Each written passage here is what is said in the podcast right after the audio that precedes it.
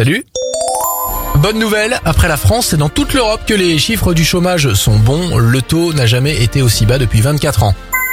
Une Apple Watch sauve une vie. La montre connectée d'une personne âgée a appelé les secours quand elle est tombée et ne pouvait pas se relever. L'homme a été secouru en 12 minutes alors qu'il était semi-conscient et dans un froid extrême. Enfin, à Hendaye, trois jeunes surfeurs ont sauvé une femme de la noyade grâce au courage des adolescents. La personne a été prise en charge par les secours.